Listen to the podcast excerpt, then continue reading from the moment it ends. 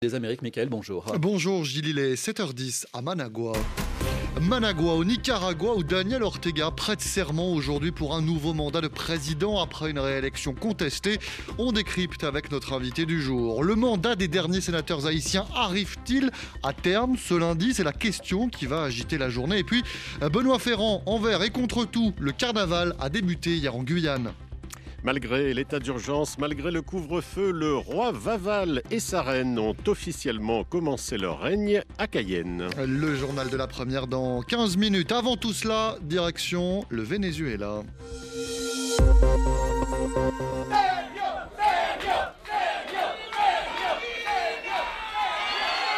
Sergio, acclamé, Sergio Garrido, candidat de la table de l'opposition, la Mood qui remporte le siège de gouverneur dans l'état de Barinas, état agricole du centre du Venezuela, état qui votait donc hier. Bonjour Christophe Paget. Bonjour. C'est à la une de la presse vénézuélienne, bien sûr. Oui, 55% contre 41%, déroute du chavisme pour El Nacional, une victoire héroïque pour la Patilla. La Mood gagne largement dans le Barinas, titre 2001, la Mood, l'alliance de l'opposition. Ultimas Noticias, proche du gouvernement, relativise l'opposition gagnant tous quatre gouvernorats, ce qui en laisse au chavisme 19. Et le quotidien ne cite le gagnant, Sergio Garrido, qu'à la toute fin de l'article. Dans un autre article publié avant les résultats, Ultimas Noticias affirmait que l'opposition implose, se fragmente en factions. Au contraire, après sa victoire, Sergio Garrido déclarait, Effecto Cucuyo le reprend en titre, le Venezuela a gagné, Barinas a gagné et l'Union a gagné. Et le parti au pouvoir a perdu deux fois, complète ironiquement El Pitazo. Lo aceptó, aceptó el reto. Sergio Garrido, que l'on entend là, hein, qui se félicite d'une réussite dans l'unité et avec euh, la force de chacun. Nous avons réussi à surmonter les obstacles, nous avons réussi à surmonter les adversités, dit-il. Car Christophe, hein, comme le rappelle El Pitasso, l'élection hier en fait a été rejouée. Après qu'en novembre dernier, le candidat de l'opposition, Freddy Supallano, qui était en tête des suffrages, avait été déclaré inéligible par la Cour suprême qui avait annulé le vote. D'où ce nouveau scrutin et un nouveau candidat pour l'opposition Sergio Garrido, qui ce dimanche met fin à 23 ans de chavisme dans le Barinas, souligne le journal, car cet État qui a vu naître le président aujourd'hui décédé, Hugo Chavez, était un fief du pouvoir en place. Du coup, souligne Effecto Cucuyo, depuis la décision de la Cour suprême, une grande partie du pouvoir était venue dans le Barinas pour appuyer la candidature de Jorge Areasa. Sergio Garrido n'avait pas les mêmes moyens, sa campagne était plus modeste.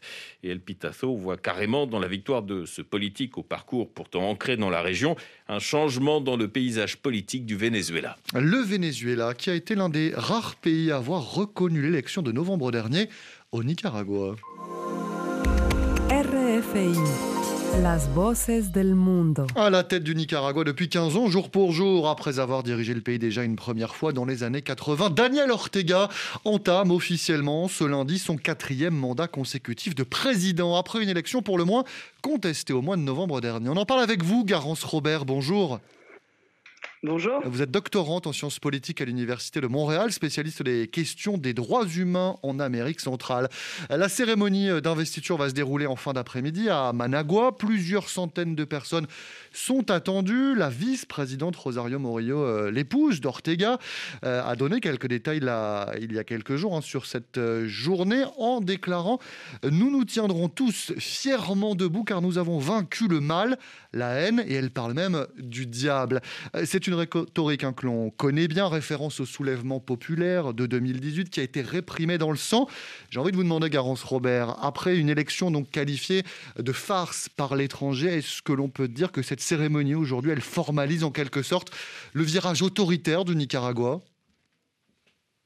Oui, elle le formalise, elle l'officialise, mais ce n'est que finalement la continuation de la mascarade euh, d'Ortega euh, depuis 2018 et encore plus depuis euh, les dernières élections. Et puis on, peut voir un parallèle très fort que revendiquent les militants nicaraguayens opposés à, Ortega eux-mêmes, une très forte continuité finalement avec l'ancien dictateur Somoza des années 70, c'est-à-dire des apparences et puis un régime très autoritaire par ailleurs. Régime où il n'y a plus aucun contre-pouvoir. Hein. Toutes les institutions aujourd'hui sont assujetties à, ce couple présidentiel Ortega-Morillo. Tout à fait, les institutions sont entièrement acquises à, Ortega, au couple Ortega-Murillo, au FSLN. ça fait un certain temps, c'est le cas depuis les dernières élections, mais c'est le cas en réalité depuis enfin, c'est peu à peu le cas depuis 2006, depuis son retour au pouvoir. Et puis, il y a également la situation des prisonniers politiques qui est, mmh qui est très préoccupante puisqu'il y a encore 40 euh, prisonniers politiques euh, qui ont été euh, arrêtés entre fin mai et octobre qui sont encore emprisonnés. Et puis on estime à 160 le nombre total de personnes emprisonnées pour des raisons politiques au Nicaragua. Et, parmi ceux qui ont été arrêtés d'ailleurs dans cette vague hein, qui a précédé l'élection du mois de novembre, l'élection présidentielle, il y a eh bien, des, des, ceux qui envisagés ou qui étaient d'ores et déjà euh, candidats. En effet, euh, bon nombre d'entre eux sont encore euh, toujours détenus et cela dans des conditions en effet déplorables. On peut en dire un mot. Oui, tout à fait. Mais les conditions d'incarcération sont bien évidemment très très éloignées des standards en matière de droits humains, enfin en termes de droits humains en la matière. et puis je pense que le fait que Ortega Murillo continue finalement à à, maintenir euh, prisonniers tous ses opposants et ses opposantes, euh, alors même que les élections sont mmh. passées et que leur pouvoir est censé être euh, acquis, montre bien à quel point ils se sentent menacés et sont obligés de gouverner et de continuer à gouverner par la terreur. C'est par crainte d'un éventuel nouveau soulèvement comme en 2018. C'est pour ça que tout le monde reste en prison. Mmh. Tout à fait, tout à mmh. fait. C'est-à-dire que la moindre contestation est étouffée dans l'œuf. Euh, la, légitimité de, d'Ortega Murillo est très très mm. faible. Les sondages qui sont euh, bon, difficiles à, croire, entre guillemets, dans le sens où, ils sont difficiles à mener, mais les, les sondages indique qu'environ 15 ou 20% de la population, grand maximum, continue à hmm. croire euh, dans, le, dans le régime. Aujourd'hui, euh, à l'occasion donc de la cérémonie euh, pour, ce, pour ce nouveau mandat, seront représentés plusieurs pays latino-américains, l'Argentine, le Mexique, mais aussi la Bolivie, Cuba ou le Venezuela, qui ont reconnu donc l'élection de novembre. Diplomatiquement, qu'est-ce que ça nous dit, Garance Robert? Alors, du, Disons que pour des pays comme le Venezuela ou la Bolivie euh, ou Cuba, c'est moins étonnant dans le sens où ce sont des alliés traditionnels du Nicaragua, euh, des pays où la démocratie n'existe pas ou, a été mise en danger pour le cas de la Bolivie qui est, qui est, un petit peu particulier.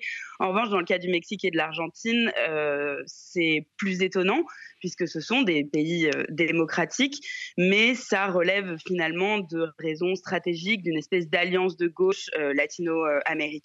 Hmm. Euh, qui s'inscrit dans des logiques euh, anti-impérialistes d'apparence finalement. Mais ça, c'est un choix que n'a pas fait le Chili, par exemple, et son nouveau président. Tout à fait. Euh, alors Gabriel euh, Boric, euh, au moment de son élection, a tweeté et a précisé qu'il refusait de reconnaître le gouvernement Ortega et qu'il condamnait toutes les violations aux droits humains qui avaient lieu dans ce pays. L'Organisation des États américains, l'OA, quand elle a, condamné hein, l'élection, qu'elle ne dit ni libre ni équitable, ça veut dire quoi? Que ceux qui reconnaissent se mettent en marge de la communauté latino-américaine? Alors en marge de la communauté américaine, peut-être pas, puisqu'ils restent nombreux, mais en tout cas, euh, ils, sont minoritaires, très hmm. certainement. Mais c'est vrai que cette, cette euh, décision de Boric peut donner un peu d'espoir pour, euh, pour la suite euh, des événements. Depuis sa réélection, euh, le couple Ortega et Murillo a opéré un revirement aussi sur le plan diplomatique en ne reconnaissant plus Taïwan, en rompant les liens avec ce qui était pourtant un allié historique, allié avant tout économique, pour ne reconnaître qu'une seule Chine. Ce rapprochement de Pékin, comment est-ce qu'on peut l'interpréter? Alors c'est très intéressant parce que Taïwan a joué un rôle immense dans la survie du régime Ortega Murillo, puisque Ortega Murillo reçoit assez peu d'argent de la coopération internationale, disons occidentale au sens large. Euh, en revanche, Taïwan est un immense, a constitué un immense, une immense ressource économique pour eux. Euh, simplement, je pense que euh, Ortega Murillo, et, c'est quelque chose qui est euh, tout à fait assumé, souhaite se rapprocher de la Chine, puisque la Chine est finalement le nouveau, la nouvelle mmh. superpuissance au niveau international, et ils veulent se mettre du côté des, de ce qu'ils considèrent être les mmh. futurs gagnants. Et la Chine vient d'ouvrir une ambassade à Managua, hein, là, en ce début janvier. Une dernière chose, face à tout cela, face aussi, par exemple, à la Russie, hein, qui soutient le régime nicaraguayen, quelle peut être la réaction des États-Unis?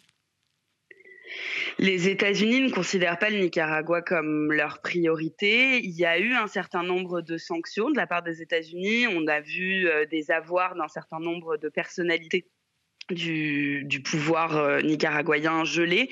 Mais dans l'ensemble, les sanctions sont faibles parce que l'intérêt est assez mineur, mis à part quelques personnalités politiques américaines qui euh, continuent à tirer quelques ficelles pour tenter d'agir. Les États-Unis ne considèrent plus le Nicaragua comme euh, leur arrière-cour, donc. Et tout à fait, on est loin des années 80. Garance Robert de l'Université euh, de Montréal, merci beaucoup euh, pour votre éclairage donc au sujet de la situation au Nicaragua où le mm. président Ortega entame aujourd'hui un nouveau mandat. Merci beaucoup.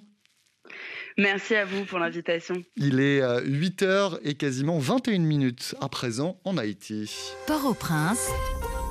89.3 FM. L'actualité haïtienne en ce deuxième lundi du mois de janvier. Détail, vous allez voir hein, qui a toute son importance. Christophe Paget, euh, actualité haïtienne qui est dominée par une question, celle de la fin de mandat du Sénat. Oui, il n'y a déjà plus de députés. Il ne reste plus que 10 sénateurs sur 30, faute d'élections organisées dans les temps. Toute la question est de savoir si leur mandat prend fin en cette rentrée parlementaire. Réseau Nord-Ouest rappelle que samedi, le Premier ministre Ariel Henry affirmait que ses ministres allaient se pencher sur la question de fin de mandat du dernier tiers du Sénat.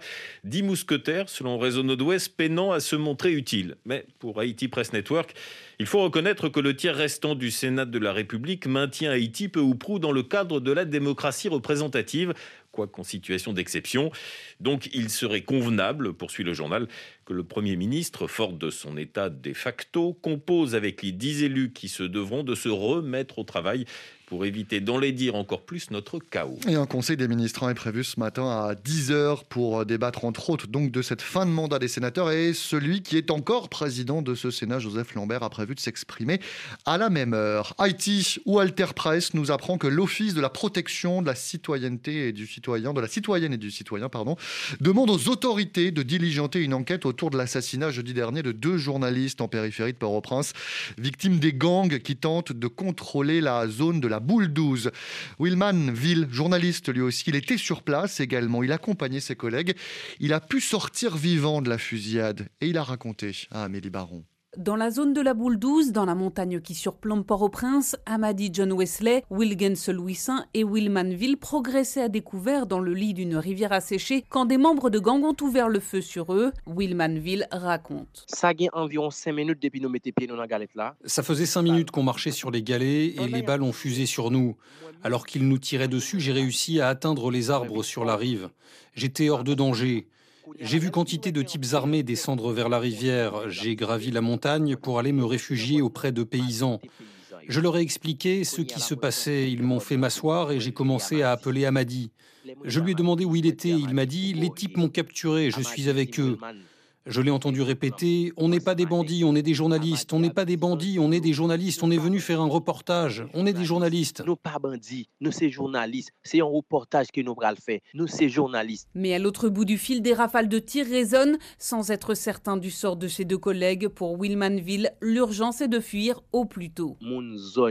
Les gens de la zone m'ont fait changer de vêtements et ils m'ont caché dans une pièce. Je voyais des types armés qui étaient montés sur les toits des maisons. Ils me cherchaient. Je suis resté à couvert un bon bout de temps, je ne pouvais pas sortir. L'élu local de la zone a passé des appels pour me faire sortir de là. On a pris une moto et on est sortis ensemble.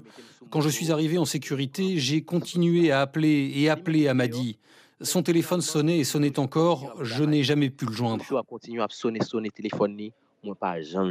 Il sera confirmé plus tard dans la journée jeudi que Wilgens Louis et Yamadi John Wesley ont été tués sur place. Willman et sa famille vivent aujourd'hui avec la crainte d'être retrouvés par les membres du gang. Ces types me cherchent, donc je suis très prudent car je sais qu'ils ont tué quantité de gens. Mais personne ne peut absolument rien dire car ils sont tout puissants. Actuellement, je vis caché. Je suis allé auprès de la police judiciaire. J'ai parlé, ils m'ont écouté, mais la PJ connaît parfaitement ces types. Elle sait où ils se trouvent. Les policiers ont même leur numéro de téléphone. Si la police d'Haïti voulait en finir avec ça, malheureusement, elle ne pourrait pas parce que ces types sont bien mieux armés que la police. Amélie Baron. Port-au-Prince, RFI. Et voilà le témoignage de ce journaliste rescapé d'une attaque de gang. Avant de rejoindre nos confrères de la première, Christophe Paget, un mot de la mort à 77 ans de Michael Lang, l'un des organisateurs du légendaire festival de Woodstock. Oui, août 1969, à des dizaines de poids lourds du rock, on s'en souvient, Santana, Les Who, Jimi Hendrix, pour euh, le musicien John Sebastian, qui était lui aussi sur place, euh, cité par Rolling Stone, Michael Lang a changé le monde en décidant d'en faire un festival gratuit lorsque la foule beaucoup plus importante que prévu, a abattu les grillages pour assister au concert. En partie grâce au documentaire sorti l'année suivante, Woodstock allait devenir une pierre angulaire de la contre-culture, appelle le journal, un incubateur des changements sociaux qui allait suivre jusqu'à aujourd'hui, estimait Michael Lang, cité par le magazine Variety. Woodstock est arrivé à un moment très sombre pour l'Amérique, rappelait Lang à Rolling Stone en 2009. Une guerre impopulaire, la guerre du Vietnam, un gouvernement qui n'agissait pas, beaucoup de problèmes de droits de l'homme, la minorité afro-américaine. Les gens commençaient à utiliser la violence pour se faire entendre et Woodstock est arrivé. Ça a été un moment d'espoir. Christophe Paget pour la presse euh, du continent américain. Merci. Le journal de l'Outre-mer. Et c'est avec euh, Benoît Ferrand. Bonjour Benoît. Bonjour Mickaël. Malgré l'épidémie, malgré le variant Omicron, bref, envers et contre tout, eh bien, les festivités du carnaval 2022 ont démarré samedi en Guyane. Eh oui, on pourrait ajouter, malgré l'état d'urgence sanitaire, malgré le couvre-feu, eh bien, le roi Vaval et sa reine ont commencé leur règne à Cayenne. Une première apparition qui ouvre traditionnellement les festivités carnavalesques. Un carnaval qui aura lieu cette année et c'était évidemment là le plus important. Isabelle le Rouge. Une renaissance dans un rugissement. Le seigneur de la forêt, roi du carnaval, a fait son apparition. Il a bondi entre les palmiers des jardins de la collectivité territoriale, tout en écailles, en os, branché crocs. Un cerbère local à trois têtes de jaguar qui a aussitôt réclamé son dû. Il me faut une reine Allez me chercher la plus belle des belles Élue parmi les belles, la reine du carnaval 2022 est la femme tatou, une créature à la carapace ornée de plantes locales, une création d'Angélique émigrée. Les coques maripins, euh, c'est une matière que j'apprécie beaucoup et qu'on peut faire de très belles choses avec. Et cette fois-là, je me suis dit euh, pourquoi pas en fait euh, créer euh, quelque chose de, dans la nature. Le couple royal a reçu les clés de la ville de Cayenne devant une audience composée de quelques centaines de personnes. Un public réduit, loin des 750 spectateurs attendus par le comité du tourisme et la collectivité territoriale. Les organisateurs considèrent le pari néanmoins réussi, comme le confie Violaine Machimi-Prost, conseillère territoriale. Tout le monde est conscient des conditions et on essaye de vraiment avoir ben, le pour et le contre et permettre des, des manifestations qui restent dans la tradition. Le carnaval se poursuit jusqu'au 2 mars. Pour la tenue des prochains rendez-vous, l'évolution de la pandémie sera un élément décisif. Direction maintenant la Martinique avec un tout autre sujet, les interrogations du secteur du tourisme, secteur évidemment très malmené, on le sait, depuis bientôt deux ans, secteur qui se demande une fois de plus à quoi ressembleront les premiers mois de 2022. François Baltus Languedoc est le directeur général du comité martiniquais du tourisme. Il est au micro de Fabrice de Frémont. La deuxième moitié du mois de décembre a été plutôt positive et donc ça nous a permis malgré tout eh bien d'avoir euh, donc euh, des fêtes avec une fréquentation euh, qui était euh, plutôt acceptable dans les 70% pour les hôtels. Donc euh, on, on, termine relativement bien l'année. Maintenant c'est vrai que nous on se projette pour janvier, février, mars et là il y a quand même de grosses inquiétudes hein, comme je l'avais déjà dit au mois de décembre. Eh bien Omicron est là et il est sur tous nos marchés émetteurs que ce soit la France hexagonale, que le Canada, la Belgique, les États-Unis. Et donc, grosse inquiétude évidemment sur la fréquentation pour ce premier trimestre. A signaler enfin, Michael, en Guadeloupe, une opération de police très très tôt ce matin à l'entrée du CHU de Pointe-à-Pitre. Le piquet de grève installé sur le parking a été enlevé et détruit. Et dans le même temps, on signalait également ce lundi matin de nombreux barrages routiers, toujours en Guadeloupe, dans le sud de la Basse-Terre. Affaire à suivre, comme on dit. Bon après-midi, à demain. Merci beaucoup, Benoît Ferrand, à vous et aux équipes de la première qui démarrait donc avec nous cette semaine du Rendez-vous d'Haïti et des Amériques. Réalisation aujourd'hui, Laurie Plisson. On se retrouve bien sûr demain pour une nouvelle édition. Et bien sûr, vous pouvez nous réécouter sur les plateformes de podcast et sur RFI Pure Radio. Nous suivre aussi sur Twitter, RFI Amérique. À demain.